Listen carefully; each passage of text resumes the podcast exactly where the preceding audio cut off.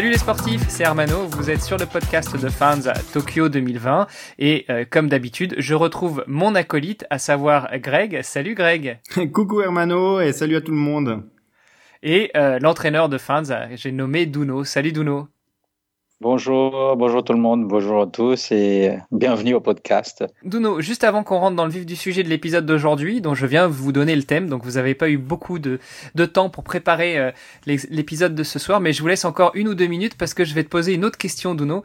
Euh, j'ai eu, euh, j'ai croisé mon entraîneur aujourd'hui qui m'a demandé, un, est-ce que vous allez faire un, un petit test complémentaire pour tester peut-être le, retester le départ en compétition, même si elle a l'habitude, hein, c'est son métier, mais aussi pour voir euh, son état de forme après qu'elle soit redescendue de, de Font-Romeu Oui, oui, oui, euh, c'est ce qu'on va faire en plus euh, ce dimanche. Donc elle aura 15 km à faire, ça nous permet de voir un petit peu comment elle est, comment elle se sent après sa descente en fait de l'altitude. Par contre, on continue quand même à faire juste de l'entretien. On a bien, on a, on a bien baissé sur le sur le sur les entraînements, sur au niveau des kilométrages et puis au niveau de l'intensité. Donc, on est en pleine phase de récupération et, de régénération. En parlant de régénération, tu nous as dit la semaine dernière, donc elle est revenue dimanche de Font-Romeu. Tu nous as dit que quand elle allait revenir, en général, il lui faut quelques jours pour se remettre dans le bain quand on descend de l'altitude parce qu'on est un peu fatigué. Euh, euh, bon, il faut, faut accuser le coup quand on arrive en, en altitude, mais il faut aussi l'accuser quand on revient en plaine. Euh, là, on est euh, jeudi soir. Est-ce qu'elle a bien récupéré? Est-ce qu'elle est prête pour sa compétition de dimanche? Oui, oui, elle est, elle est bien, elle est confiante, et puis on croise les doigts. Hein, seulement, on verra ce qui peut se passer. Et puis voilà, on va lui souhaiter une bonne chance. Bah évidemment, évidemment. Euh, autre petite question de mon entraîneur, il voulait savoir est-ce que vous êtes au courant de du nombre de femmes qu'il y aura à Francfort, que ce soit en élite ou en amateur, juste un peu pour se donner une idée et puis euh, savoir si elle va courir dans une, une grosse vague ou si au contraire elle va être toute seule parce que normalement les femmes et les hommes n'ont pas le droit de courir ensemble. Oui, il y aura, du monde. J'ai pas exactement le l'effectif, mais euh, euh, à Francfort en fait après Berlin c'est c'est une compétition internationale, donc euh, il y a pas mal de pointures, euh, ce soit au niveau éthiopien, euh, au niveau kenyan, il y a pas mal d'étrangers, donc c'est très bien. c'est très bien pour France pour se situer en fonction de cette compétition.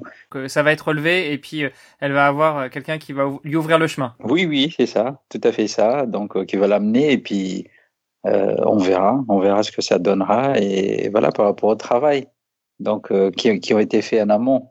Euh, là, on arrive sur l'objectif, donc euh, c'est on va tester et puis on va voir. Bah écoute, euh, pour l'instant, euh, j'imagine qu'en fait on réapplique maintenant euh, dans l'entraînement tout ce dont on avait discuté déjà à l'époque du marathon de Berlin. Simplement, on a repoussé un petit peu les échéances. Donc là, là, il reste dix jours au moment où on entraîne ce podcast. Donc j'imagine, Duno, que là vous levez un petit peu le pied au niveau de la charge. Et puis la, la, semaine prochaine, ce sera vraiment du maintien et puis de la régénération pour avoir un maximum d'énergie sur la course là-bas à Francfort. Oui, oui, c'est tout à fait ça, euh, je confirme. Donc, euh, c'est la régénération et puis euh, on est attentif parce que, en fait, l'athlète, quand il arrive sur cette phase-là, elle est sur le, fil de rasoir. Qu'est-ce que ça veut dire? Ça veut dire que si on est en forme, en fait, on est, on peut basculer vite fait dans des problèmes. En fait, il faut être attentif aux moindres choses, aux moindres choses sur le sur cette phase-là et puis, euh, normalement, avec, avec euh, tout ce qu'on avait mis en place, euh, tout se passera bien, je pense. Jusque-là, tout se déroule comme on voulait. Donc, on espère pour la course. Et puis, voilà, hein, le travail a été fait. Donc, on, est, on est serein quand même sur l'ensemble sur de, de préparation. En tout cas, c'est tout ce qu'on vous souhaite. Attaquons la deuxième partie de cet épisode. Alors, euh, on dépasse à chaque fois allègrement les cinq minutes, donc on va essayer de faire court.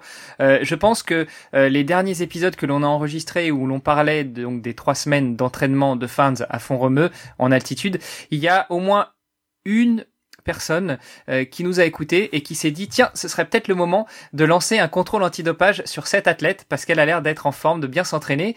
donc, tu me disais la semaine dernière que Fans a reçu la visite de l'Agence nationale de lutte contre le dopage. comment ça se passe un contrôle antidopage pour un athlète de haut niveau Alors, le, contrôle antidopage, comme toutes toutes les athlètes élites ou non non élites, de toute façon, la FLD, on sait très bien qu'il cible des personnes susceptibles de faire des performances. Donc, euh, euh, ils pistent les gens et puis après, bah, ils fassent leur contrôle. C'est pour ça qu'on appelle un contrôle inopiné. Ça leur permet en fait de voir si euh, l'athlète triche ou pas. C'est aussi simple que ça.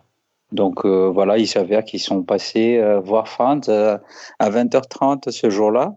Donc voilà, ils ont toqué à la porte et puis ils ont fait leur test, prélèvement de sang et puis et l'urine. Voilà. Et puis avec quelques questions, comme d'habitude. Puis voilà, hein, ils regardent qu'est-ce que vous mangez, qu'est-ce que vous prenez euh, dans votre préparation. Et puis voilà, quel, euh, quel aliment ou les compléments alimentaires tout ça. Donc ils posent beaucoup de questions. Donc après, euh, ils font leur rapport. Et puis voilà c'est classique. On n'en a pas entendu parler dans les journaux, donc j'imagine que ça s'est mieux passé qu'avec euh, une athlète française qui a connu un petit peu de déboire avec cette agence en début d'année. Tu me confirmes que c'était euh, bon enfant, ça s'est bien passé. Ils sont arrivés, ils ont montré leur carte, ils lui ont demandé de se soumettre au contrôle et elle l'a fait euh, avec plaisir. Oui, oui, elle a fait avec toute simplicité. Et puis voilà, comme d'habitude, elle, elle, a toujours fait comme ça, donc il n'y a pas de souci. Hein, là Dis-moi, Duno, euh, ces gens de, de, de, la fédération de lutte contre le dopage, euh, ils savaient où la trouver. Donc en fait, ça veut dire que euh, vous, vous devez les informer en permanence euh, quand elles partent s'entraîner euh, ailleurs. vous devez les informer de où vous êtes, quand vous êtes, et surtout à quels horaires elle peut être contrôlée ou comment ça se passe? Oui, oui, en fait, pour les athlètes ciblés, soi-disant des athlètes dans le, dans le, comment on appelle ça, dans la liste ministérielle, eux, ils ont l'obligation par contre, Fans, euh, euh, comme, elle est sortie de cette liste, mais elle est considérée quand même euh, comme, comme elle fait partie des élites. Mais nous, on n'est pas dans l'obligation de, de, comment on appelle ça, de déclarer nos déplacements, tout ça. Ben, de toute façon, ils savent très bien là on est, parce qu'on annonce quand même régulièrement, ce soit à commencer par le club, ce soit nos déplacements. En fait, on oriente toujours bah, les professionnels de santé au niveau de la Fédé ou au niveau du club. Donc il y a un lien quand même au niveau de la fédération et puis euh, euh, les choses se font naturellement et puis voilà. Hein. Donc vous n'êtes pas obligé d'annoncer, mais par contre ils savent quand même assez facilement où vous trouvez quoi. Assez facilement euh, nous trouver, exactement. Parce que euh, il s'avère que à, chaque zone en fait, le lieu où on est, il y a toujours des, des contrôleurs Mhm. Euh, qui sont prédisposés euh, pour faire le contrôle. C'est, ils attendent juste les ordres et puis euh, voilà, ils indiquent l'endroit. En fait, les contrôleurs, ils font en, binôme ou en trinôme. Tout dépend des situations. Par exemple, au niveau international, il faut trois personnes. Après, ça, ça dépend d'endroit. Ils peuvent faire avec une seule personne si la personne est habituée et puis il sait très bien. Ils savent tous, ils savent ce qu'ils ce qu'ils doivent faire. Voilà. ils sont bien renseignés. Après un, un test comme ça, euh, combien de temps il vous faut vous pour avoir les résultats? Les résultats, en fait, euh, si si elle est positive, bah on a les résultats tout de suite. si elle est négative, bah on n'a rien du tout. Et puis voilà. D'accord, ok. Donc euh, en gros là, c'est vraiment la stratégie pas de nouvelles, bonnes nouvelles quoi. oui, pas de nouvelles, bonnes nouvelles. De toute façon on a la conscience tranquille parce que euh, je pense qu'on a fait les choses correctement et puis euh, il n'y a pas cette euh, tricherie. Donc voilà. Moi, j'ai pas de doute là-dessus. Hein. C'est c'est quand même la santé de de, de l'athlète en premier lieu. Donc c'est pas c'est pas anodin. c'est la protection en fait de la vie d'une personne. Donc voilà.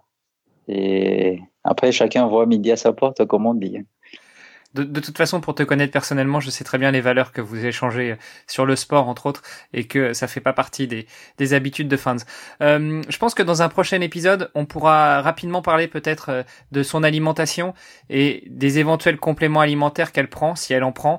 Euh, mais pour aujourd'hui, On a déjà euh, largement explosé le temps que l'on s'était imparti de, de 5-6 minutes. Donc euh, messieurs, je vous propose qu'on en reste là et euh, qu'on souhaite une bonne semaine à nos auditeurs et qu'on se parle la semaine prochaine, trois jours avant le marathon, pour finalement savoir exactement quelle sera la dernière stratégie à adopter. C'est tout à fait ça. Exactement. Alors. Bon, messieurs, merci encore et bonne merci soirée. à tous à la semaine et prochaine. puis à la semaine prochaine. Bonne soirée. Au revoir.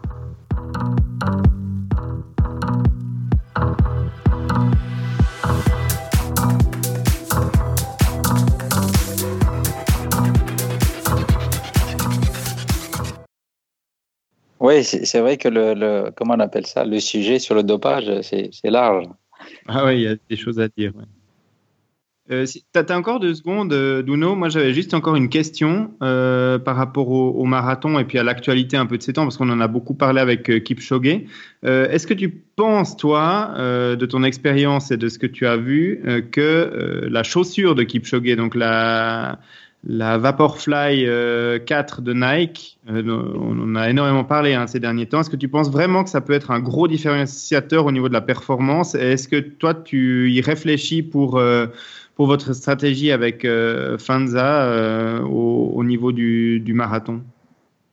C'est vrai que comment on appelle ça? Le, Les matériels jouent un rôle euh, important dans, dans, la préparation. Le matériel est très important. Après, comme on dit, il faut toujours travailler. -hmm. Donc il y a, il y a la rigueur dans le, dans le travail.